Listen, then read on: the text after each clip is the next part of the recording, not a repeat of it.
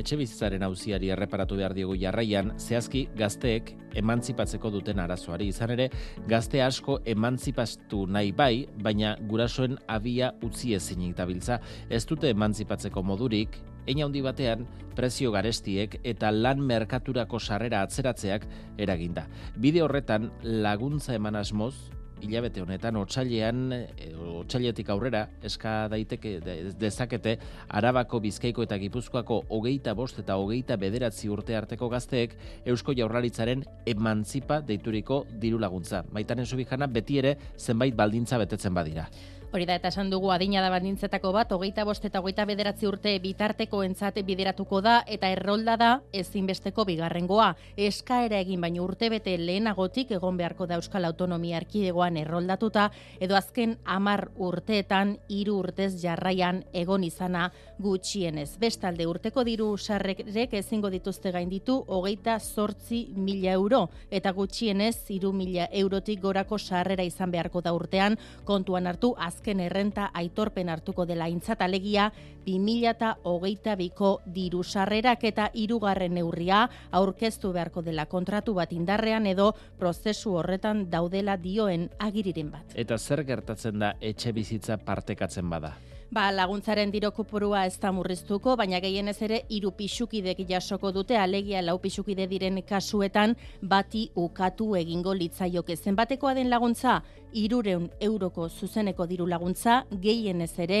bi urterako. Otsailaren hogeitik aurrera eska, egin daiteke eskaria, eta azpimarratu dezagun, bateragarria dela gazte lagun edota diru sarrerak bermatzeko errentarekin. Eusko jaurlaritzaren arabera, baldintza horiek guztiak betetzen dituzten, amabos mila gazte daude. Eusko jaurlaritzak laguntza horrekin epe motzeko erronka jarri du, emantzipatzeko adina, hogeita mar urtetik, hogeita sortzira aurreratzea, eta epe luzerako erronkatzat berriz, adin hori Europako batazbestekora hurbiltzea, hogeita bost, hogeita sei urtera.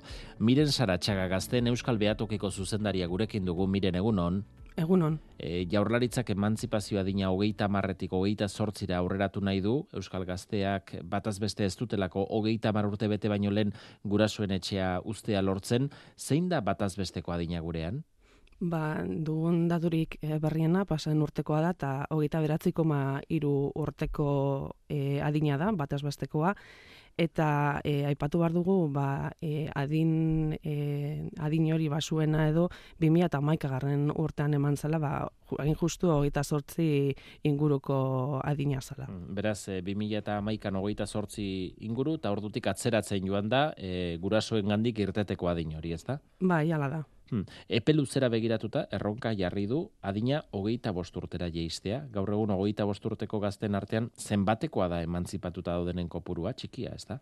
Bai, e, momentu honetan, ba, gutxi gara bera, euneko bosta e, emantzipatuta dago e, adin horretan e, kontuan hartu bar dugu ba e, azkenean emantzipazioa aipatu duzuen bezala bi baldintza nagusi edo daudela ez e, asteko lana eta beste atze bizitza da ordan claro adin horretan ba agian oraindik ez daude lan munduan sartuta eta horrek eragitzen du ba e, tasa edo horren portzentai basuagoa izatea. Hmm. E, beraz, faktore desberdinak mai gainean, guk azte batzurekin hitz egin dugu, e, eurek afera nola bizi duten, realitate hori nola bizi duten kontatu dizute maitane, oinatin izan zara, emantzipa diru laguntza eskatzekotan diren, Martin Irigoien eta Nagore zelaiarekin hogeita sei eta hogeita zazpi urte dituzte eta lokairuan bizi dira biak oinatin bertan euren jaioterrian. Lagun batekin bizi da Martin eta bikotekidearekin nagore. Aitortu digute etzaiela gehiegi ere kosta etxea topatzea, baina jakitun dira ez dela ohikoa. Neri egisia esan ez asko, ze ni pisua konpartin dut eta nire pisukideia etxe hortan euen bea bakarrik. Eta beak eskinen ostan, lekua euela, eta orduan nik nahiko samurre dut. Ba, laureon da gutxi, da la guztira, gero, bision artian eta udaletxeko diru laguntzakin ba, bueno, mm, merkeketan da, baina laureon da zehose. Justo niri toka usaten ikasketak eta kanpuan inbiarri zana, eta oinatira hueltaikia, ba, berrero etxera hueltaikia, eta denpora luze zain liurre egonta gero, batean etxera hueltaikia, ba, gogorra inxeten, eta horrego nintzen urtetxo bat, justo COVID sartu zala eta ez, emantzipateko goguakin eta azkenian niben ere primian bitartez etxia jareten ebela eta ez, ba, topa une bene etxia. Baina bueno, bai, samur-samurra ez da oinatin etxia lortzea, baina nire kasuan bene ben, hola, zailtasun askorik euki. Ba, nerian, be bai, e, laureun da irurogeta zei, da justo, bueno, horreik gehi gaztuak e, aparte, aparte diala, oza, lokairuan barruan ez dia sartzen. Eh. Ahoz hau lortu dute biek etxe bizitza eta galdetu diegu soldataren zenbatekoa bideratzen ote duten alokairura. Bueno, ni justo momentu enten langabezian nau, orduan... ba, bueno, diru bagazta hau dut irabazi askorik ez, baina...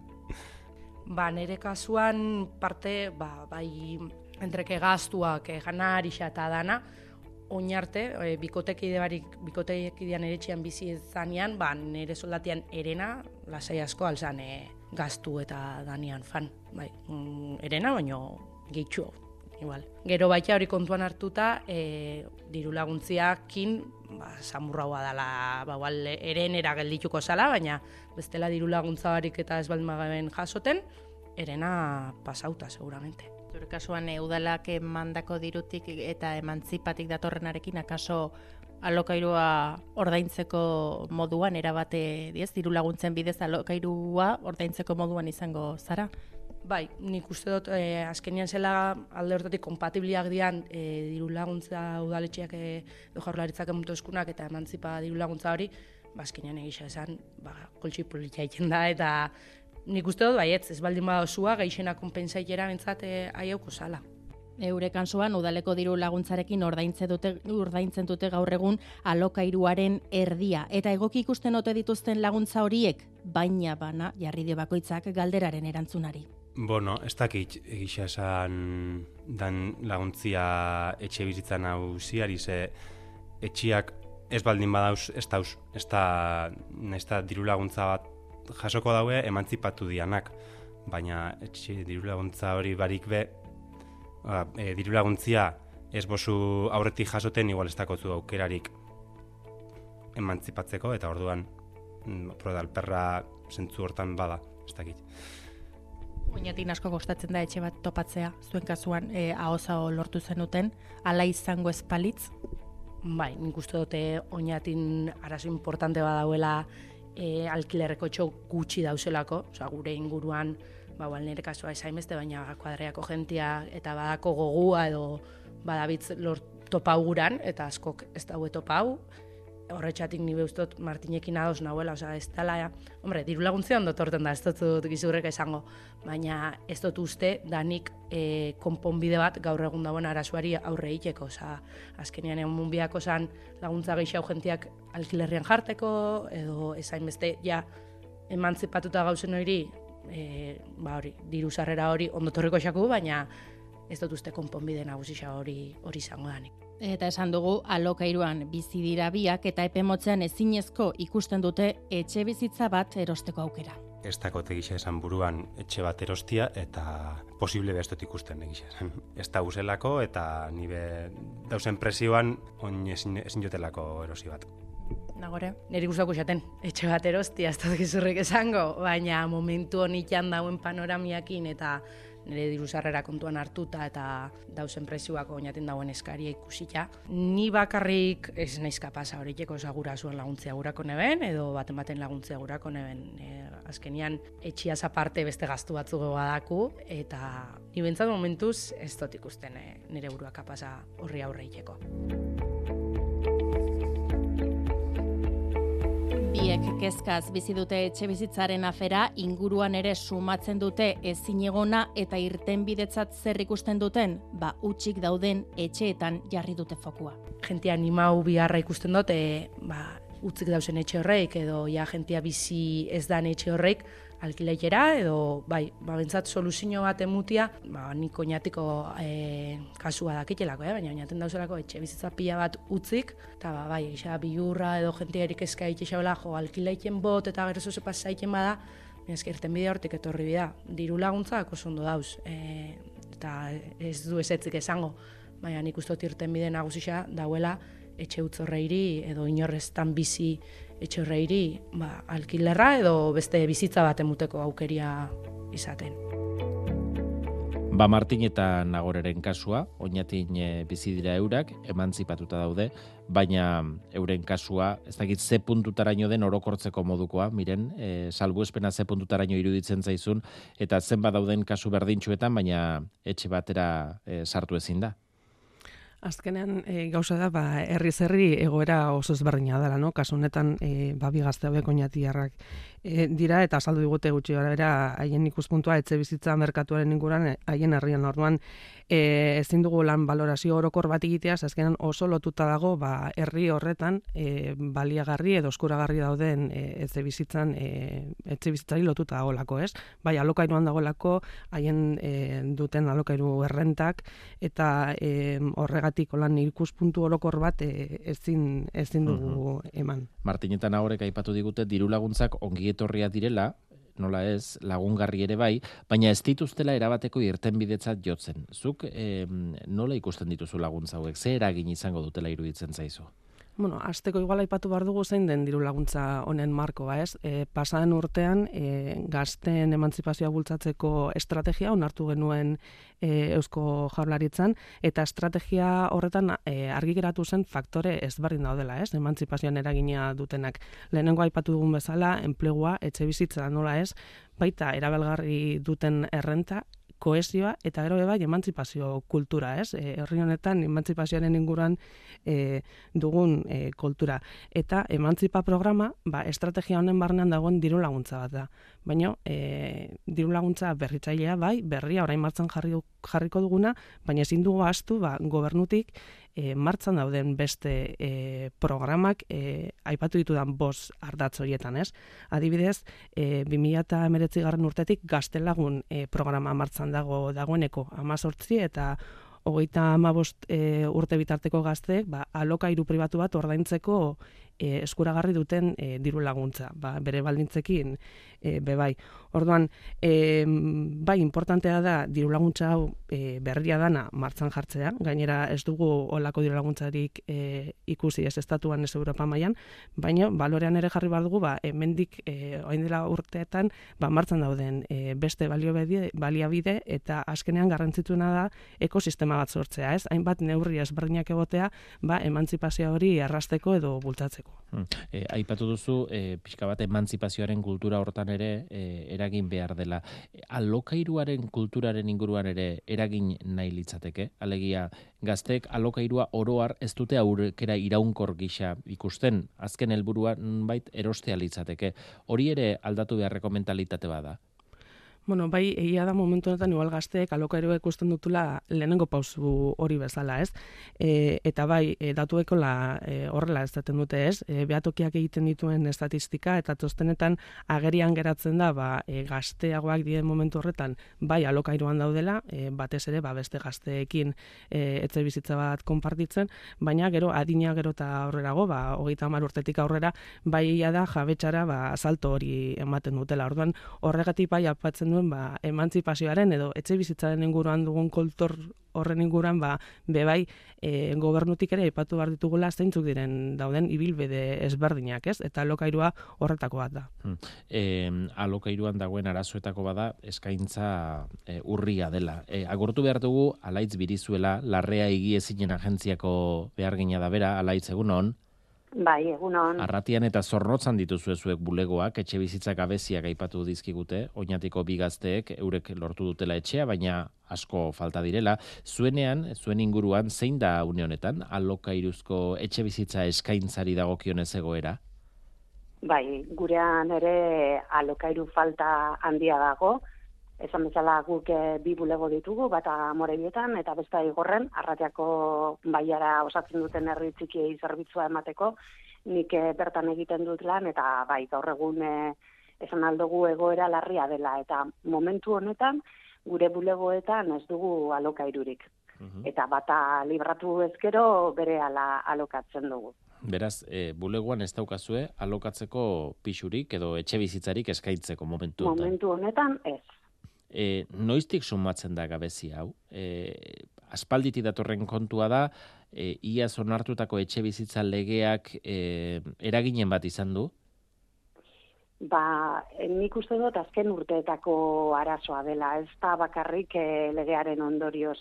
Legeak gure kasuan bai e, izan duela eragina, gaur egun etxe jabegoak dira imobiliariako gastua ordaindu behar dutenak, eta orduan e, lehen e, gehiago gertatzen zen maizterra gugana etortzea, orain aldiz tratua gehiago kalean ematen da. Etxe jabegoak tratua kalean egiten dute, eta gero agian bai etortzen direla gure bulegora, ba, kontratua behar bezala osatzeko, edo tramite legalak egiteko, edo eusko jaurlaritzan entregatu beharreko fiantza eta kudeak eta hori ba, e, gugana etortzen dira guzti hori egiteko. Mm -hmm. alokairuaren eskaintza gutxi dagoela diozu, gazteak erostera zenbat gerturatzen zaizkizue? Bai, mm, badare batzuk, baina e, gaur egun igual e, presioen igoerak eta batez ere interes tipuak banketzeetan asko igon direnez, ez dira inbeste animatzen. Ganera horreri gehitzen badiogu, ba, gaur egungo argindarra gaza e, oso altu dauzela eta elikagaiak ere ba, prezio zigon dutela, ba, emantzipazioa nik uste dut e, etzeko laguntzari barik gaur egun ezinezkoa gertatzen jakiela askori erosteko kasuan batez ere. E, era honetako diru laguntzek, orain aipatzen ari garen emantzipa diru laguntzek, izan dezakete kasu batzuetan eragina, edo asko guztu dute arrisku bat izan dezaketela, etxe jabeek ikusita, maizterrak diru sarrera bat izango duela, berak prezioa errenta apur bat igotzekoa. Arrisku hori ikusten diozuzuk? Nik ez dut uste arrisku hori dagoenik. E, nik esan aldot, e, nire kasuan behintzat herri txiki bateko bulegoa garenez, ba, prezioaren igoera ez da inbeste igonazken urteetan.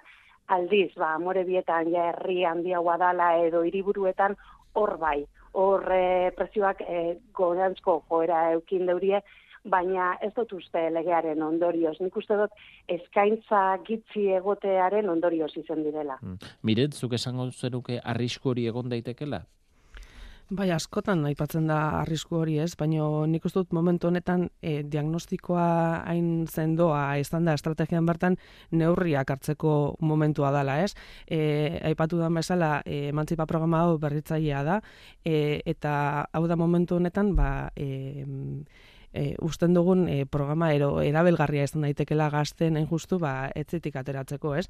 Gero programa guztietan bezala e, ba, horren ebaluazioa egingo dugu, e, nola ez etxe bizitza salburu ordetzarekin e, koordinazio zuzena dugu eta e, ikusiko dugu benetan e, joera hori den, ez? Hau da e, alokairuen prezioak edo igoera hori ematen den, baino e, gure ustez momentu honetan ba emantzipa programa beharrezkoa da eta aipatu duzun bezala ba otzaian urriaren nogeitik aurrera ba, hori eskatzeko aukera izango dute gazteek. Hmm. E, alokairuaren prezioa da gakoetako bat, e, oinatiko kasuan entzunduko bosteun eurotik beherako e, alokairuari zirela ordaintzen, ikustu dut hori oikoena ez dena, e, alokairu merkatuaren estatikistikera arabera, e, bataz beste Euskal Autonomia Erkidegoan zazpireun da amaika eurotat dago e, hileko errenta, e, zuen kasuan, zure inguruan alaitz, zenbatean e, dago bataz bestekoa?